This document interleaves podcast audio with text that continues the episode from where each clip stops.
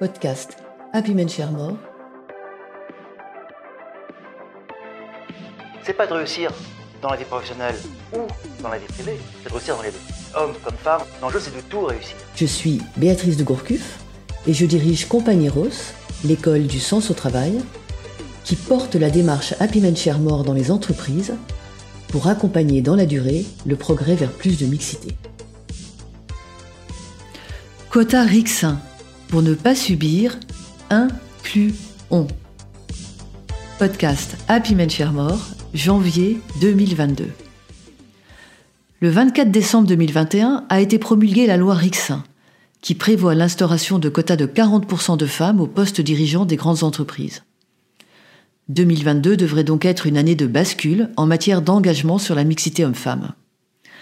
Les entreprises qui seront vraiment dérangées par cette mesure sont celles qui n'auront pas su ou pas pu constituer un vivier de talents suffisamment mixte pour procéder à des nominations sur des seuls critères de compétences et d'aptitude plutôt que sur le sexe. Ces entreprises risquent en effet d'être confrontées aux deux principaux effets pervers des quotas, à savoir la discrimination d'hommes préparés à ces fonctions et le doute sur la légitimité des femmes nommées dans ces conditions.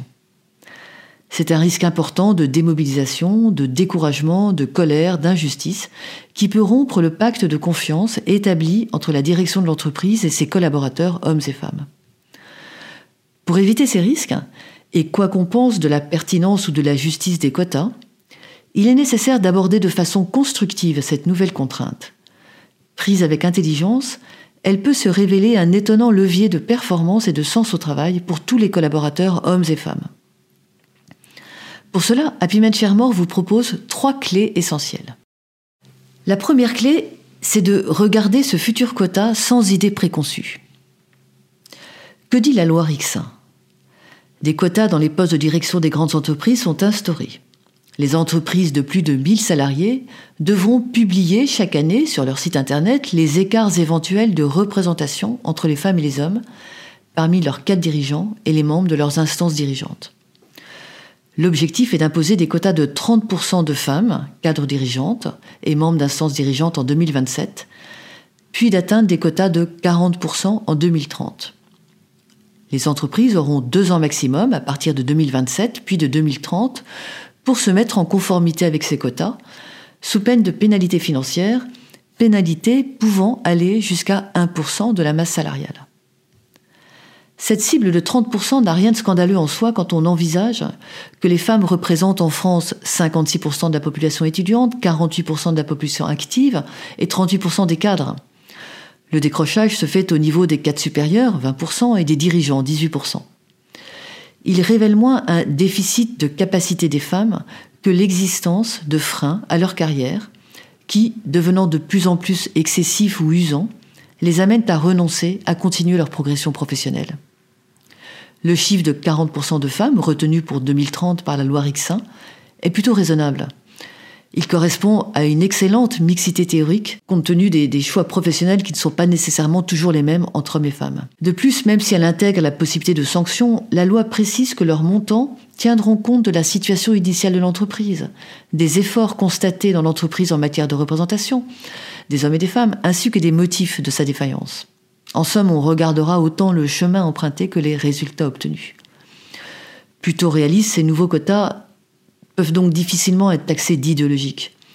Tout l'enjeu pour les entreprises est de s'y préparer dès maintenant pour que le choix stratégique de leurs futurs dirigeants continue à être d'abord fondé sur les compétences et aptitudes.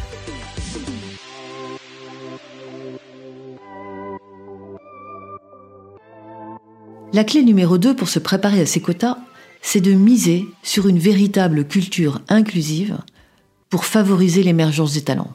Les quotas ont une vertu d'impulsion, certes, mais à condition de comprendre que le vrai défi, c'est de favoriser à tous les niveaux de l'entreprise l'émergence de tous les talents, et donc d'identifier avec lucidité, exhaustivité et aussi volontarisme tout ce qui au quotidien pèse en particulier sur l'engagement des femmes et qui contribuent à empêcher leur accès aux plus hautes responsabilités.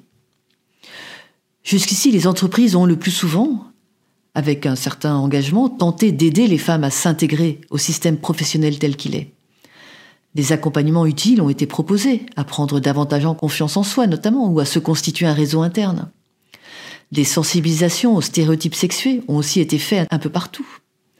Des résultats ont été obtenus, mais dans l'immense majorité des cas, les progrès ont assez vite plafonné.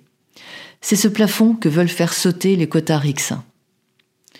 Vouloir aider les femmes à mieux s'intégrer au travail tel qu'il est, cela veut dire que ce sont aux femmes de s'adapter au système. L'autre approche, beaucoup plus efficace, c'est de chercher comment adapter le système aux femmes telles qu'elles sont. C'est une démarche d'inclusion. Le point central à comprendre dans cette démarche d'inclusion, c'est que nos cultures professionnelles, nos organisations et nos pratiques managériales sont souvent fondées sur des normes implicites de travail qui sont beaucoup plus adaptées statistiquement aux hommes qu'aux femmes, et en particulier aux pères qu'aux mères de famille. Je le rappelle, les mères assument statistiquement environ 70% des responsabilités familiales. Si les contraintes de disponibilité ou de mobilité sont inscrites dans le marbre, comment imaginer que les mères de famille puissent statistiquement s'y conformer tout autant que les pères? Une démarche d'égalité inclusive, vraiment inclusive, doit donc absolument se pencher sur l'identification des pratiques déclusives. Celles qui, même si elles sont identiquement imposées aux hommes et aux femmes, sont en fait en moyenne beaucoup plus pénalisantes pour les femmes que pour les hommes.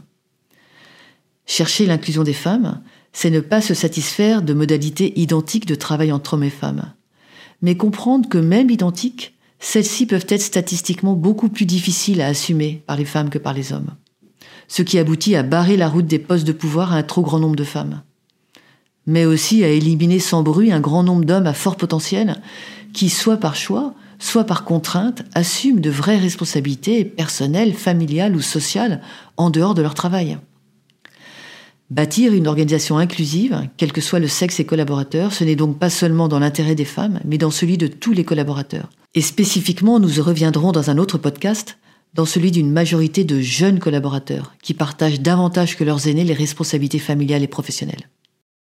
Voici quelques exemples de pratiques déclusives à traquer les réunions à rallonge qui débordent systématiquement, les manques de ponctualité habituels, la culture présentéiste qui valorise ceux qui restent tard, le refus du 4-5e manager qui exclut de nombreuses mères, les mères représentent 80% des temps partiels, le refus de travail à distance le mercredi, les temps conviviaux informels le soir, ils exuent ceux qui ont charge de famille, des parcours au potentiel avec longue période d'absence familiale, le nombre excessif de mobilité obligatoire avant d'accéder au que dire, des comités de direction tôt le matin, tard le soir, voire le week-end, une culture sacrificielle du travail, le management par le stress, par l'urgence qui rend difficile de maîtriser sa charge de travail, etc., etc.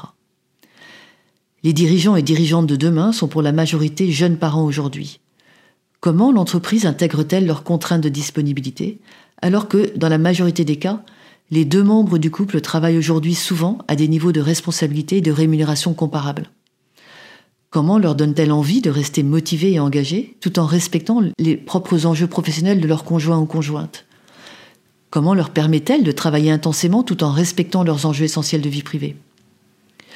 Les quotas d'IRIX obligent à raisonner inclusion pour permettre à tous les talents d'émerger, quel que soit le sexe des collaborateurs ils mettent un terme forcé à un gigantesque, même si peu visible, gâchis de talent.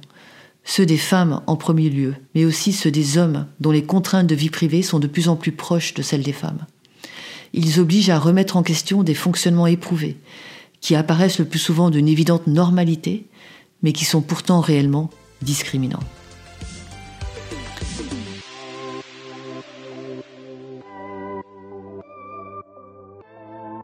Alors la troisième clé pour se préparer à ces quotas, c'est de veiller à l'exemplarité des dirigeants.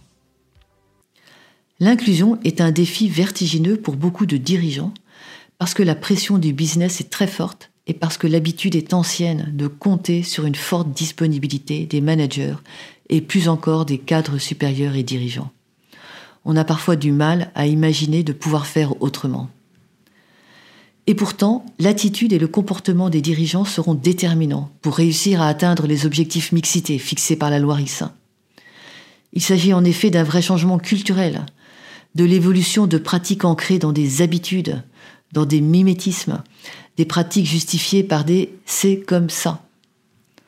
Un tel changement, l'ouverture d'un tel champ d'innovation comportementale, ne peut être crédible s'il n'est pas incarné par les dirigeants. Aucun succès ne peut être obtenu si les dirigeants ne donnent pas l'exemple au plus haut niveau. L'inclusion ne peut réussir que portée par des dirigeants qui sont des rôles modèles. Alors, des dirigeants rôles modèles, qu'est-ce que ça veut dire? Innovation et expérimentation de nouvelles pratiques, ponctualité aux réunions, confiance dans l'engagement de chacun plutôt que contrôle, respect du temps privé des collaborateurs, liberté maximum donnée dans l'adaptation des rythmes de travail, planning projet raisonnable, urgence réservée aux véritables urgences, charge de travail adaptée aux réalités de la vie privée des collaborateurs, analyse des raisons pour lesquelles les collaborateurs refusent des promotions, exemplarité personnelle, etc. C'est grâce à ces dirigeants exemplaires en matière d'inclusion des femmes, des mères et de tous ceux qui ont des contraintes privées à assumer que la mixité des équipes dirigeantes sera obtenue, sans même avoir besoin de quotas. C'est le miracle de l'inclusion qui démonétise les quotas parce qu'on n'en a plus besoin. C'est vraiment en ce début d'année 2022 ce que je souhaite aux entreprises partenaires de Happy Men More. Se rendre compte que les quotas ne sont pas une contrainte si on construit une organisation du travail vraiment inclusive. Pour ne pas subir, incluons. Happy Men accompagne les entreprises pour accomplir cette révolution douce. Découvrez nos méthodes sur notre site happymensharemore.com.